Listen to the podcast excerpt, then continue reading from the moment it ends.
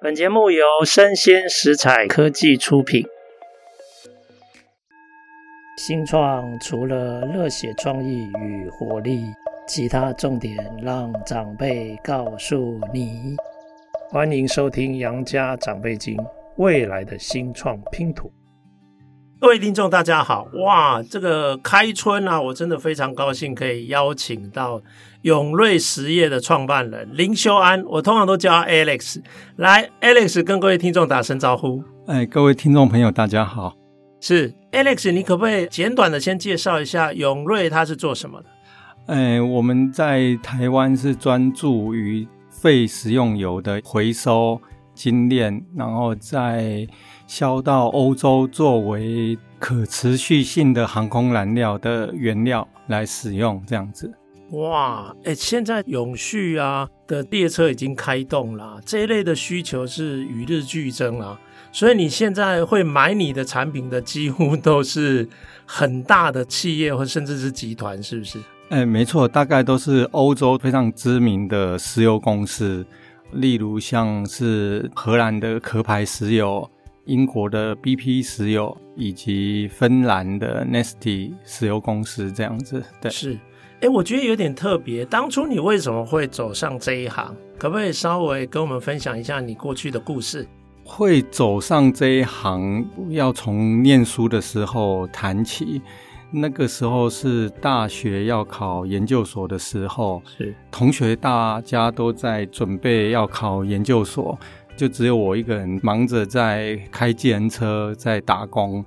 有一次因缘际会下，然后遇到我们的系主任，也就是我人生的第一个贵人，台湾海洋大学的林成元林教授这样子。他当时担任系主任，那看到我之后就鼓励我说：“哎，那是不是可以报考一下系上的研究所啊？”哈，我就很调皮的跟他说：“哎，那如果考上的话，是不是主任会收我当研究生这样子？”他也不加思索就答应了，所以大家都到处去考研究所，那就只有我当时只有报考台湾海洋大学的航技所。那也是因为这样子因缘际会之下考进去，就跟着我们林成元林教授开始做生殖柴油的研究。在当时，台湾是完全没有这样的一个产品或者是产业。欧洲刚开始起步，所以我们等于在台湾是从无到有，然后从废食用油把它一直精炼、转子化，最后变成生质柴油的过程。那当时也差一点毕不了业，因为我记得很深刻，一般都是念完第二年的六月份，大概是毕业典礼。但我要毕业的那一年的十二月，还没有做出研发的成果，所以我一直记得，就是我们教授跟我讲说：“Alex，你很认真，我们都知道，要不要换一个题目，再延毕一年这样子。”教授太喜欢你，哎、哦，你有当教授的助理是吗？哦，我我我当时听了就有点紧张啊，但是我就很坚定的眼神看着我们教授，我告诉他说：“哈，我们已经投入了这么多的资源跟时间，我在这个黑暗当中已经看到黎明的曙光，所以不能放弃，我们应该要继续坚持下去，一定可以把台湾第一滴的生殖柴油给制造出来。”对。所以也是因为这个样子的坚持，后来我终于在毕业之前把橙子柴油给做出来。我还记得做出来的那一个晚上，哈，因为我常常都要留在实验室里面在那边做实验，我还打给我们教授，他赶快从他家里然后飞奔到学校的实验室，我看到他都激动的抱着他流泪。是是是。天哪！哦，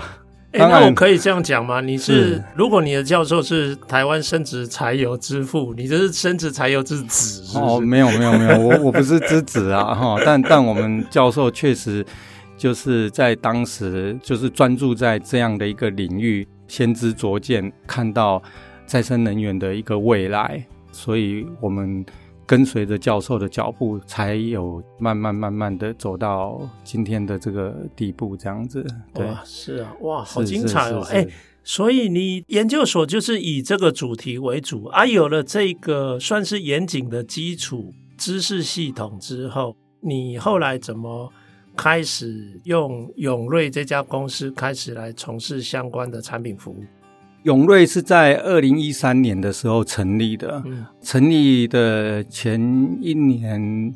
刚好遇到台湾生质柴油能源政策的停滞，当时我就嗅到了商机。什么商机呢？就是虽然台湾的能源政策停止了，但是欧盟还有其他国家的生质柴油都还持续在进行当中。所以，如果我可以把废食用油做一个处理，或者是精炼，最后变成一个非常干净的工业用油，是不是也许就可以提供给国外的这些生质柴油厂来做使用，包含现在的 SAF 的工厂来做使用？为什么会有这样的一个概念？就是源自于当时我在生产生质柴油的时候，在我们那个年代还没有黑心油风暴之前。废食用油是可以进口的，但进口的过程你会发现，来自不同国家的这些废食用油，它的品质其实是参差不齐的。如果参差不齐的原料，在你后续进行精炼跟转酯化的过程当中，就会产生非常多的损耗。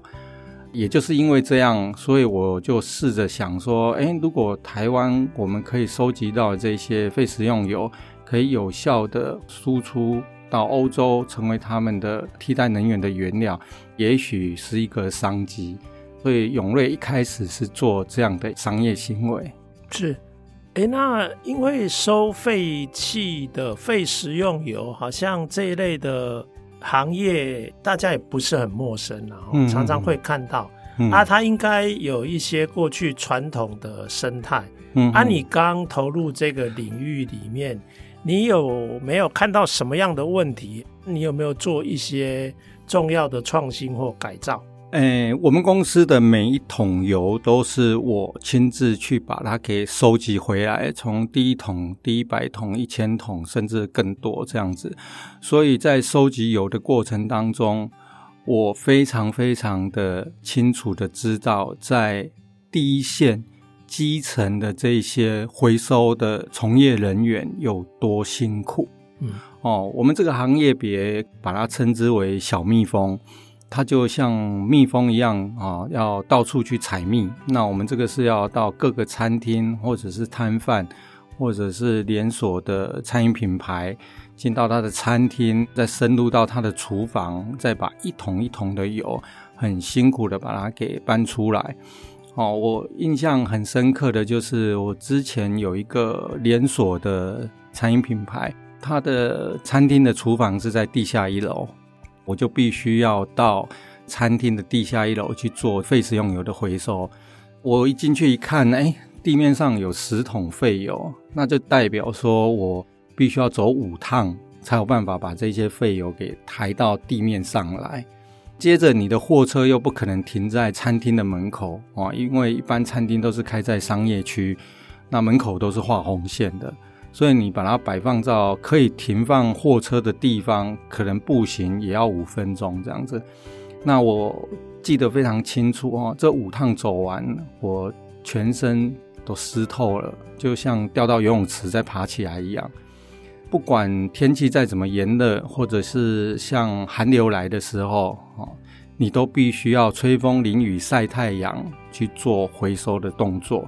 所以这是一个非常非常辛苦的一件工作，也是一个很辛苦的行业。这样子，对，是哎，了解。因为我认识 Alex 的时候，我就知道你用一个很特殊的。方法在收这些食用油，就是智慧机台。嗯嗯嗯。那我想了解说，你一开始进来，因为一开始应该是没有机台啦。是的。啊，当你了解了这个行业跟生态之后，你想要解决很多痛点嘛。是的，是的。啊，你就开始开发这个机台。嗯。我想要了解你大概经历了多久，然后你才开始推出这个机台，然后用机台的方式来回收油。哎，我们大概是在五年前，公司内部就有做转型的动作。什么样的一个转型呢？就是我们再也不是单纯的把废食用油回收、处理、精炼之后销售工业用油到欧盟的公司哦，不是单纯在做这个事情，而是转型为科技服务业。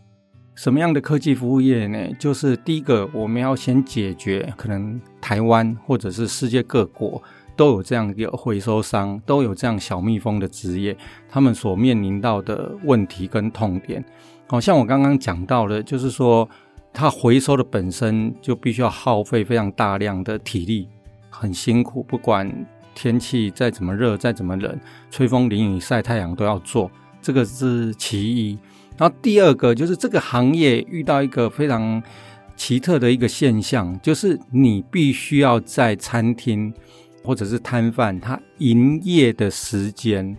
而且是要避开餐期哦，也就是说，可能中餐的时段或晚餐的时段，你是没有办法进到厨房里面去做废食用油的回收。那你可以试想一下，如果他营业的时段，他可能是从早上啊十点半、十一点才开始有人进到这个餐厅，然后做准备的工作。这个时段你又没有办法收集废食用油，你要等到它中餐结束，可能是两点两点半之后，接下来下午有一个空档的时间，大概两点半到五点，哦，这段时间你可以做废食用油的回收。五点或五点半开始，又是进到晚餐的餐期，你又没有办法进到餐厅的厨房里面去回收，又要等到可能晚上的八点半九点之后才可以做回收的动作。你看哦，我刚刚讲的这一段的流程，它收油的时间其实是被切得非常的零碎。是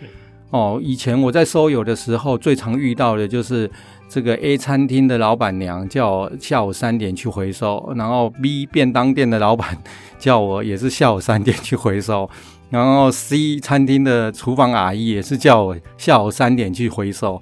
那我怎么可能一个人可以在同一个时段去？进到三家不同的餐厅的厨房进行回收。如果我要满足客户的需求，我可能要多两个人、两台车子，然后去做回收的动作。但是，一回收完了，进到晚餐用餐的时间，诶，这些人又没有事做，可能要另外再去找一些打电话约好的店家去做回收。所以，这个产业就是一个非常哦高劳力密集，而且需要大量体力。但又极端没有效率的一个产业，所以当时就在想说，是不是有一个智慧化的方式可以来解决这样的一个问题？哦，那构思之后才会开始想，哎，如果在餐厅的厨房或者是在合法的门口，这门口它是合法的场域啊，不是骑楼底下哦，合法的一个场域，或者是地下一楼。来摆设这个智能回收机台的话，那我们透过配管配线的方式，可以直接把油炸锅里面滚烫的热油抽吸到我们的智能回收桶或者是智能机台里面的话，那未来只要等这个智能回收桶或智能机台九成满的时候，我们的后台战情室亮灯。根据这个机台来做回收，不就不需要再进到各个餐厅的厨房里面，而且还要等待它必须是营业的时间才能做废食用油回收的一个动作。哦，这个是第二个我们想要解决的问题。这样子，第三个部分当然就是在我们这个行业别里面啊，最常遇到的就是这些回收商。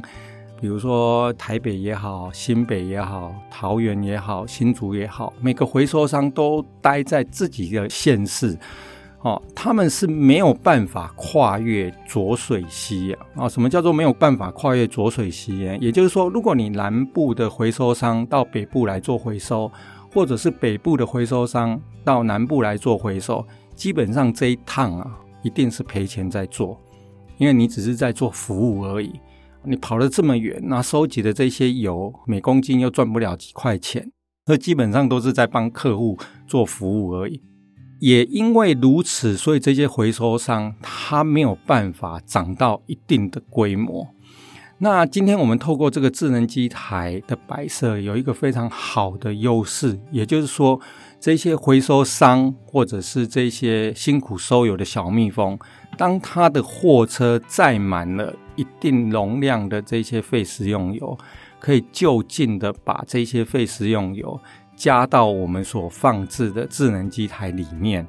让它空车之后，它可以继续再往下收。这是什么概念呢？可能你可以试想哦，我今天从这个桃园出发哦，往南收，那可能我到新竹的时候，我的车子已经收集了一千公斤或两千公斤的废食用油。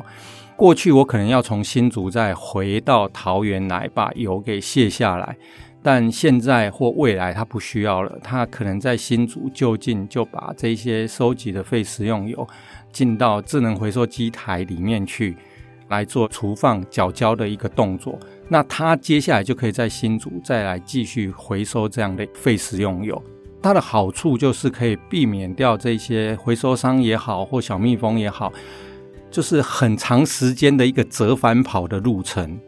哦，那你必须折返跑，最显而易见遇到的就是塞车、油耗、没有效率的这样的一个问题。有的时候你为了要回到自己回收商的储存厂把油卸下来，你光塞车就已经耗掉了两个小时，然后你要重新再出发的时候，可能店家已经打烊了，或已经错过最佳的收油的时段，因为那个时候又是晚上用餐的餐期的时间，这样子。所以第三个优势跟好处就是可以解决掉这些回收商跟小蜜蜂，它可能在收集的过程当中所会遇到的折返跑的问题。跟油耗的问题是，哎、欸，很精彩，哎，哎，我先问一下，那这个智慧回收机台它有专利吗？哎、欸，是的，我们现在全球有拿到四十几个国家的发明专利，是，而且陆陆续续还在增加中，有些国家现在还在答辩的阶段，这样子。那我们也根据不同的专利所做的专利布局，还有一直在往外扩张跟衍生。其他的一些子专利也都在申请跟获证的过程当中。是的，哎，我可以想象说，这样一个有效率的回收的模式啊，它应该可以节省很多无谓的碳排。那这样的话，减碳效益一定很鲜明。是的，是的。啊，我想请问一下，那这个东西可以连接到碳权吗？因为现在看起来，你的买家都比你大。都是大集团，那、啊、他会不会卡你的油？说，哎、欸，你的如果有碳权都要让给他。呃，基本上我们做油品销售的行为，一旦销售的话，因为最终的产品不是我们在使用哦，比如说 SAF 哦，可能是航空公司在使用，所以它碳权是会移转的哈、哦，所以最后在使用的航空公司可能因为它添加了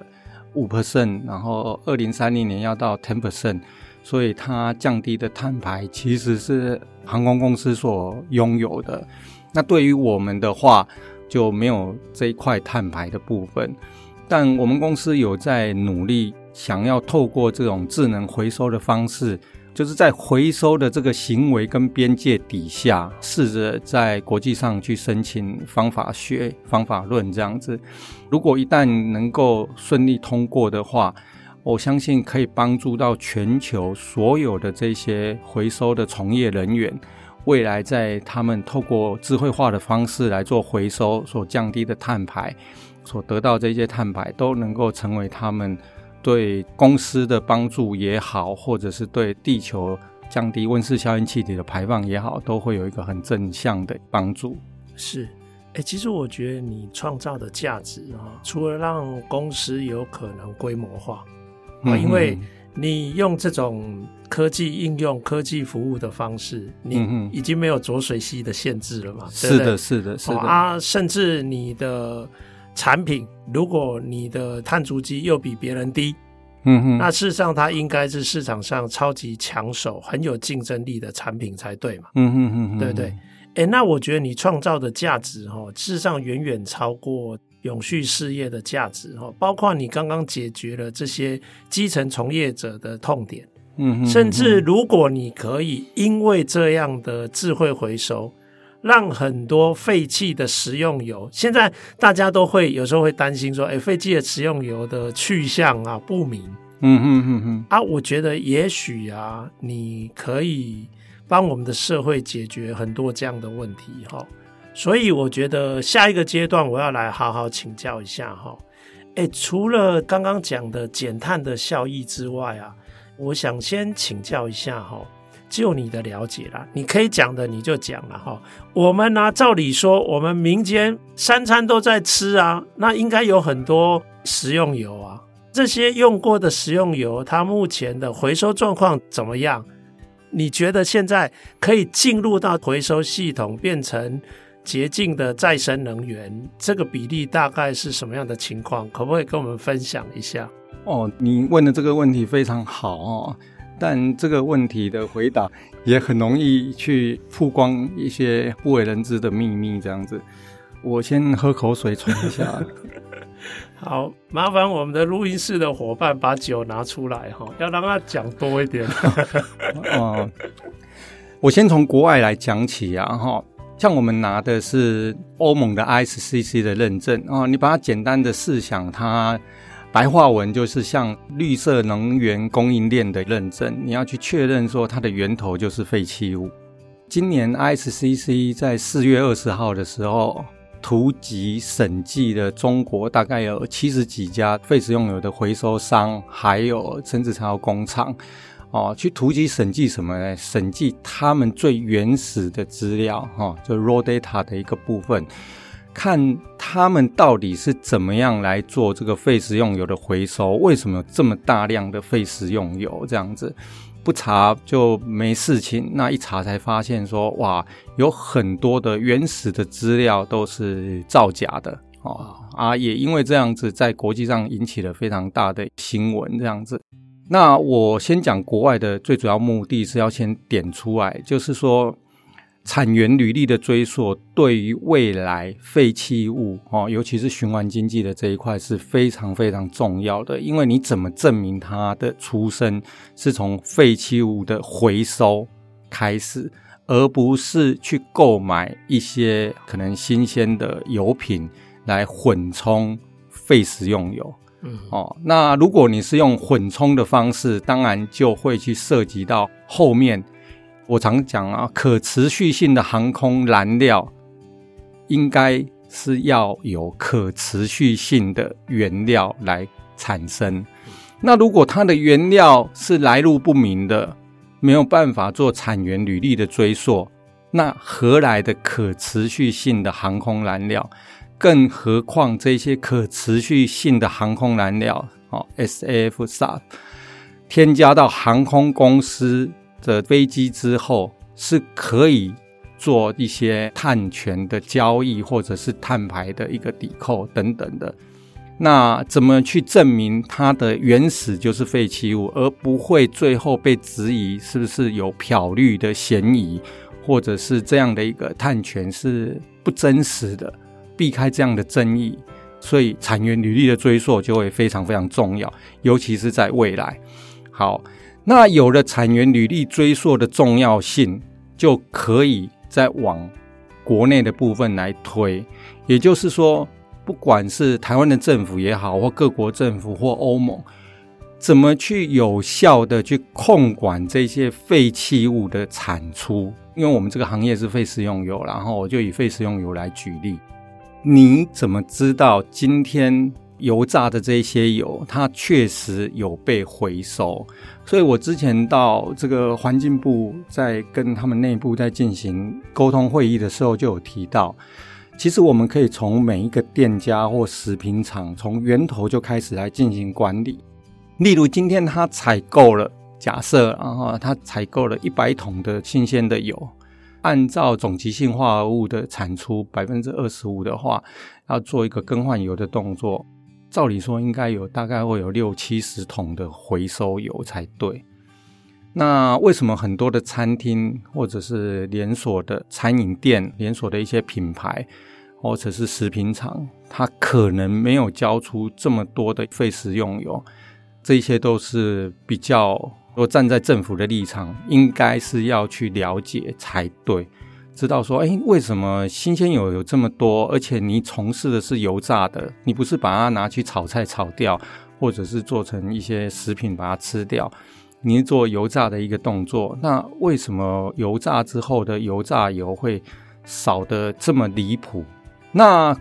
站在政府的立场，当你有效的能够掌控这些废食用油、新油的数量以及旧油的数量，你在未来做很多的一些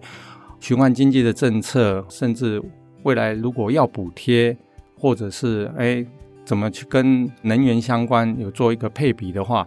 你就会有一个非常精准的数据来作为政策拟定的基石。而不是可能我们不晓得现在的废弃物有多少或废食用油有多少，政策的方向可能就不是那么的确实。那这也是欧盟非常关心的一件事，所以在二零二四开始，欧盟要求这些废食用的回收，这些 big data 都必须要进到 EU 的 database 里面去。接下来，它还会继续来深化，也就是说，你每一个回收的点。你回收的餐厅或个人或者是摊贩都要有详细的地址，甚至还要有 Google Map 可以去连接，然后必须要详细的去记录当时回收的数量有多少，比如说是五公斤、十公斤，然后时间这样子。那这个对于传统来讲是完全做不到的。怎么做不到呢？因为你一个回收的小蜜蜂进到这个店家。有些根本连称重都没有，他可能就眼睛看一下，哎，这边有十桶，但是每一桶都没有满，那就算五桶好了，他就付了五桶的回馈金，然后就把这十桶的油给搬走。那有谁知道确实的回收重量？没有。现在环保署跟地方环保局有一个系统叫营运记录的申报，它是要求各个回收商都要上网去填。哦，每天你回收的数量哦，要详实的来填写这些营运记录的申报。那我不晓得有谁是很认真的，每一天都在填这些营运记录的申报。但目前我们公司是已经跟手机的 App 结合在一起，所以当小蜜蜂到了现场哦，所有的数字回收的这些重量，当下 right now 就会上传到云端。那我们也跟环保署。合作开放了 API，所以我们的系统可以跟它做对接，直接把我们做回收量测到的重量直接填写到营运记录里面来，让环保署哦，现在是环境部啊，哦，还有地方的环保局可以非常清楚的、有效的来控管我们公司所回收的每一滴的废食用油。那这个当然也可以把这些的数据跟资料。哦，提供给欧盟这边，让他们也知道说，哎，台湾是怎么用智能的方式，快速的在回收这些废食用油，而且他把产源履历的资料做得非常详尽。我常说啊，在我们公司，张三李四，even 他在半夜交了一公斤的油，都被电脑给详细的记录下来。这里跳过了人工 key in 的步骤，它的好处就是。我们先不要设想会造假的问题，哈。假设一个小蜜蜂，它今天回收了五十家餐厅，那可能一个回收商里面有十只小蜜蜂，那就代表有五百笔的资料。这些资料你请一个 key in 的小姐专门在那边打字，万一她今天忘记喝了某个提神饮料的话。三十四点五公斤，少打了那个点，哈，也许就变成三百四十五公斤，那都多了十倍。那它不是恶意的，但人嘛，哈，在称的过程当中，难免会有一些疏忽。但如果可以透过直接的量秤，哦，然后电脑记录，然后上传到云端，甚至像我们公司已经都跟区块链连接在一起了。那一旦这些资料进到区块链，也代表说未来。ISCC 也好，或者是我的这些国际的买家、石油公司的稽核员，他任何时间来这边查这些 raw data 的部分的话，都能够详尽、详实的把它给呈现出来。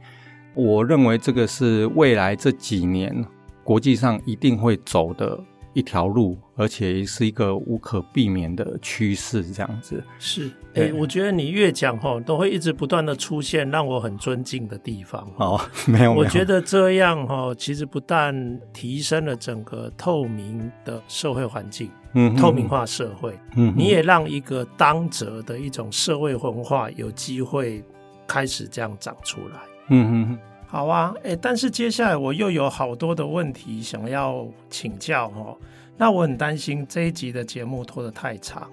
那我们接下来的请教我们就改到下一集再播出。那今天先谢谢各位听众的收听，那也谢谢我们的执行长 Alex 的分享，我们下次见。